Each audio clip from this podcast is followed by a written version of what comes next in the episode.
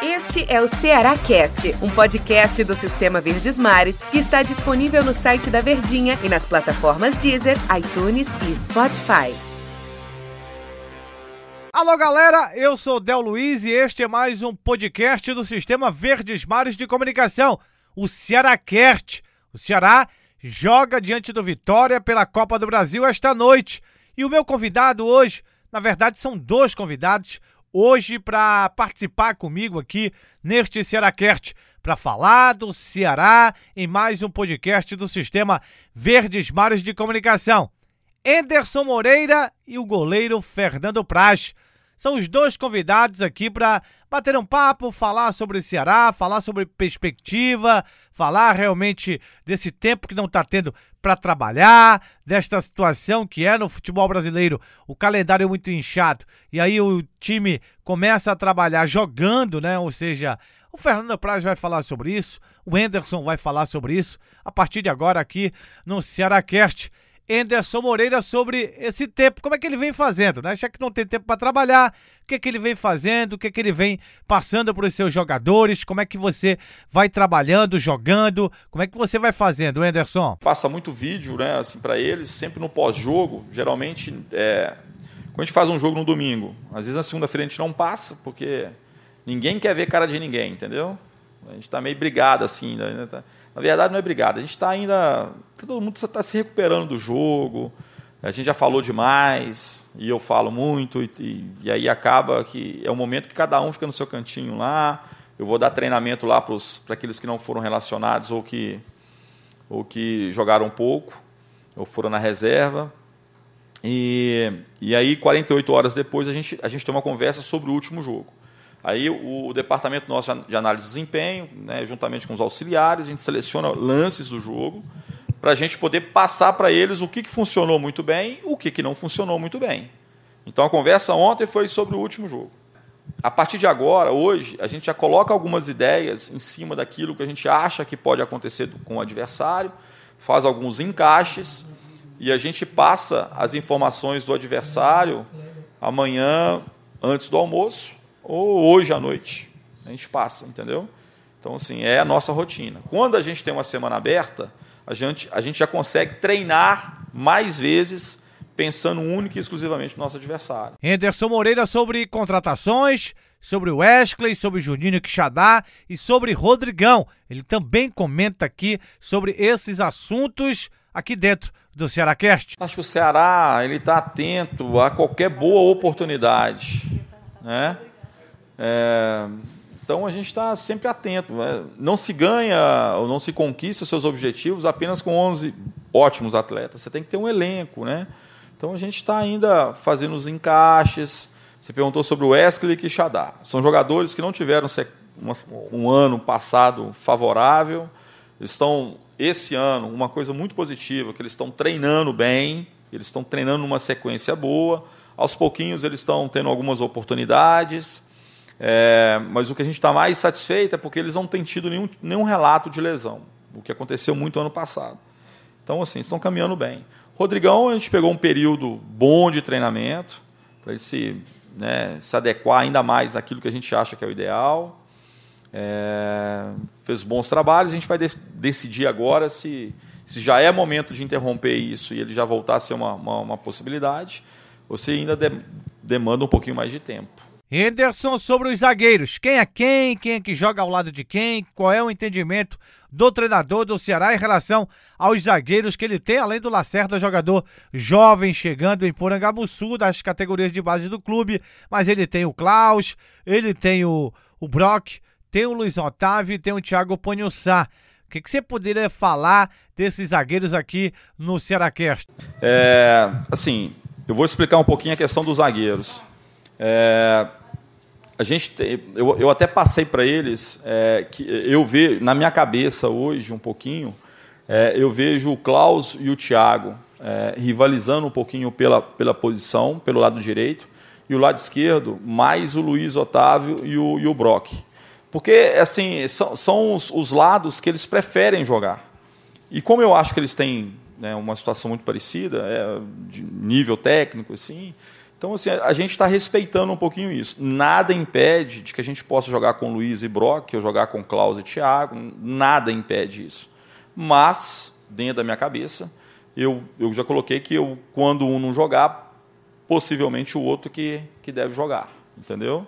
Então, o Thiago e o Klaus na direita, o Luiz e o, e o Brock pela esquerda. Né? E ainda temos o Lacerda, que é um menino jovem, né, com grande expectativa, que esse tem uma facilidade para poder jogar mais pelos dois lados. O Luiz também joga pelos dois lados. O Klaus joga e o Thiago também joga. É, o Brock é que é mais pelo lado esquerdo mesmo. Mas assim, a preferência tanto do Thiago e Klaus é pelo lado direito e eu, eu assim, na minha cabeça eu estou visualizando isso. E o meio-campo, Anderson, quem é que joga? Quem é que joga hoje, hoje à noite? Ricardinho e Charles, Charles e William Oliveira, William Oliveira e Fabinho, Fabinho e Ricardinho. É que joga? Explica essa situação do meio-campo, além de ter o Martin também, que é um bom jogador que atua nessa posição de volante. Em relação ao meio-campo, a gente tem boas opções, né? Você falou assim, nós temos é, o Fabinho e o Ricardinho é, assumiram agora esses jogos, né? Que a gente teve problema com os dois volantes, tanto o Charles quanto o William. Acho que foram bem. Tivemos o Martin também, que é um menino, que está cada dia melhor, que a gente também tem uma, uma, uma expectativa muito boa, né? Então, assim, eu estou avaliando, sinceramente, assim. Né? Eu estou avaliando, talvez a gente possa mesclar os dois volantes que, que é, posso jogar Charles e Ricardinho, Charles e Fabinho, talvez o William e Charles, é o que eu tenho, se estou pensando um pouquinho, ou pode ser, eu, depende da, da, resposta do Charles, a gente pode até manter os dois, o Ricardinho e o, e o Fabinho mesmo. Tá? Henderson também nos conta aqui no Cearacast como é que ele está avaliando esse um mês de trabalho que ele completou agora, é, comandando a equipe do Ceará após a sua saída no passado na Série A e o seu retorno agora em 2020. É, assim, eu quando eu pensei, né, e pensava em ser treinador, eu achava que tudo se resolveria dentro de campo, assim, né, a questão de, de treinar e, e, e, e testar e depois colocar em prática no jogo, né? É, com o passar do tempo, eu, eu, eu, comecei a identificar uma qualidade que eu acho que o treinador tem que ter muito, no Brasil principalmente, que é a qualidade de, às vezes, é, organizar a equipe sem, sem treinar. Né? É o que a gente tem feito muito nesse período. A gente tem treinado muito pouco assim mesmo, com o grupo todo. Hoje, para poder encaixar o time, hoje eu vou poder ter talvez aí uns, uns 15, 20 minutos, porque é véspera de jogo já, eu não posso fazer muita coisa. Então, assim, a gente repete pouco.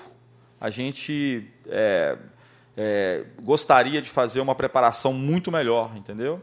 Isso é, nos leva a, a, que situação? A gente, a gente sabe, e eu quero falar isso para o torcedor mais uma vez, que é, a gente tem muito trabalho pela frente ainda.